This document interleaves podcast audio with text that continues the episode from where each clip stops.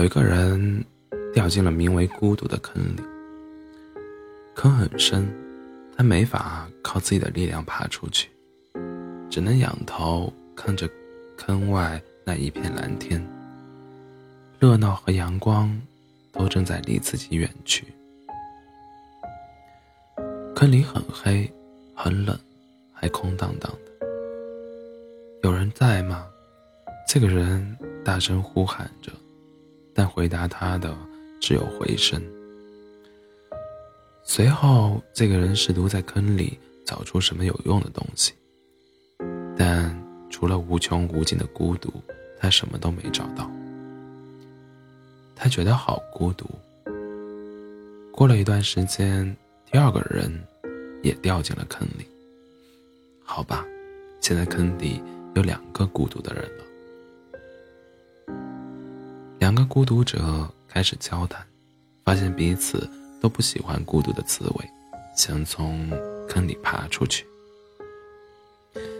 第二个人提议说：“按照这个坑的深度，只要一个人在下面拖着另一个人，上面那个人就能从坑里爬出去，然后再返回来救下面这个人。”他说。第一个人同意了。孤独太久的人，有什么摆脱孤独的法子，都愿意试一试。于是，第一个人便允许第二个人踩着自己的肩膀往上爬，自己在下面努力拖住对方。他发现站在孤独的坑坑底拖起另一个人这件事很不容易，因为一个孤独者的灵魂很沉重，而自己脚下的基础却很轻浮。在把别人用力往上举的同时，自己却被压得陷进了坑的深处。他觉得既孤独又辛苦。一番挣扎后，第二个人从坑里爬了出去。他趴在坑外，向还在坑底的第一个人伸出去了手，想要拉他出来。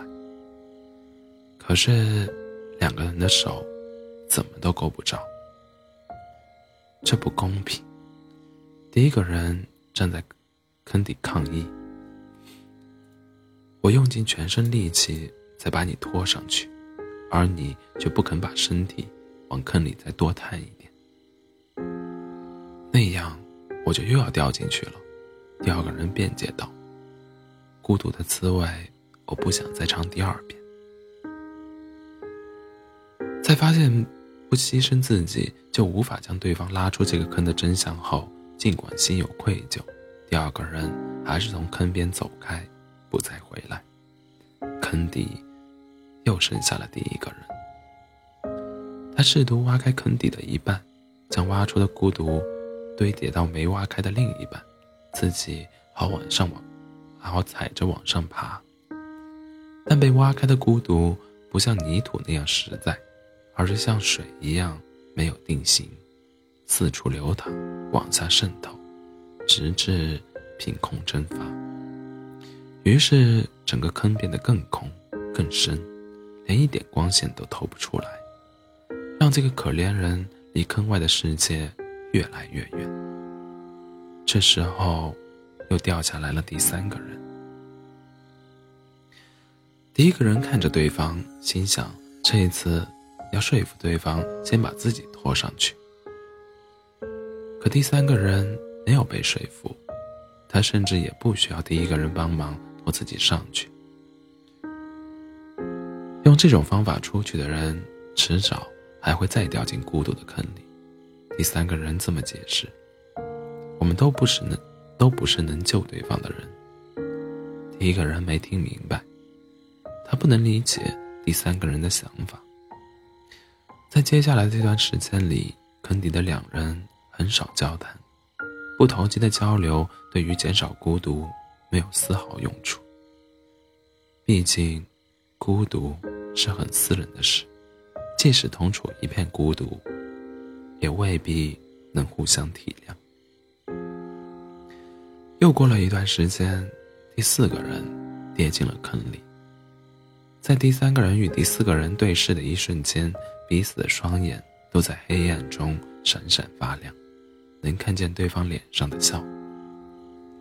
两人在孤独的坑底热烈交谈，每一句话都被共鸣的魔力幻化成羽毛，一片一片聚集在两人的后背上。有一天，两人背后都长出了巨大又轻盈的翅膀，轻轻一扇就足够从坑底腾空，朝外面的世界飞去。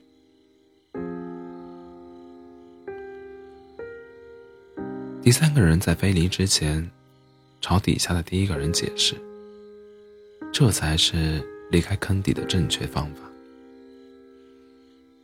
第一个人注视着第三个人和第四个人手拉着手一起快乐飞走，他既孤独又嫉妒。之后的日子里，他每天都在等坑里有没有再掉进别人。能和自己一起长出翅膀的人，掉进坑里的人源源不绝，很快又有了第五个、第六个、第七个，无数个人掉进了这坑里。他们有的长出翅膀，有的互相利用，偶尔也有人无私帮助别人爬出坑底，任由自己被彻底踩进由孤独构成的基底，就此消失。第一个人默默注视这一切的发生，他不救，也没被救，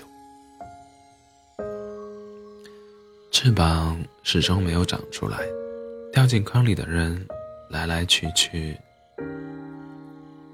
最后还是只剩下他一个。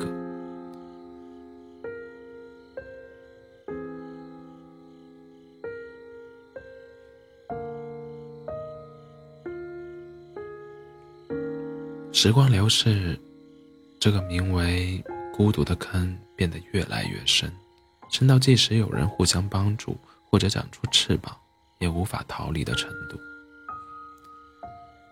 第一个人突然意识到自己再也无法从这个坑里出来了，但没关系，他已经习惯了，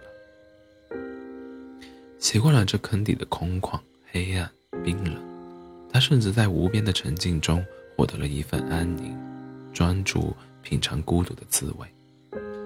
似乎这份滋味也没有很糟糕，就只是单纯的一种味道罢了。有一天，当这唯一的孤独者把身体卷缩进坑底最深切的阴影，闭上双眼时，却突然听到了孤独的声音，和他当初掉进坑里听到的回声一模一样。是的，这就是孤独本来的声音。每当有人试图寻找外界的回应，他就会以回应的方式出现。我才是你永恒的陪伴着，孤独对第一个人说。孤独者不觉得意外。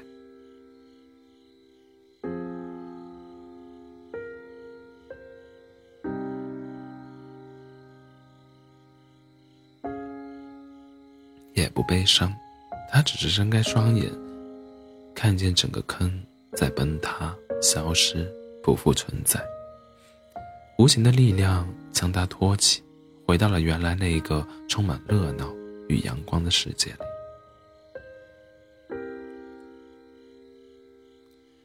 但他，但这也不能给他狂喜。事实上，他非常平静。因为在那个坑消失的瞬间，他领悟到了，那个坑里的所有孤独都已经成了他的一部分，自己与孤独融为一体，再不分离。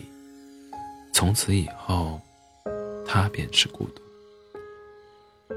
阳光有些刺眼，但孤独者还是抬起头，朝孤独之外的世界迈出了第一步。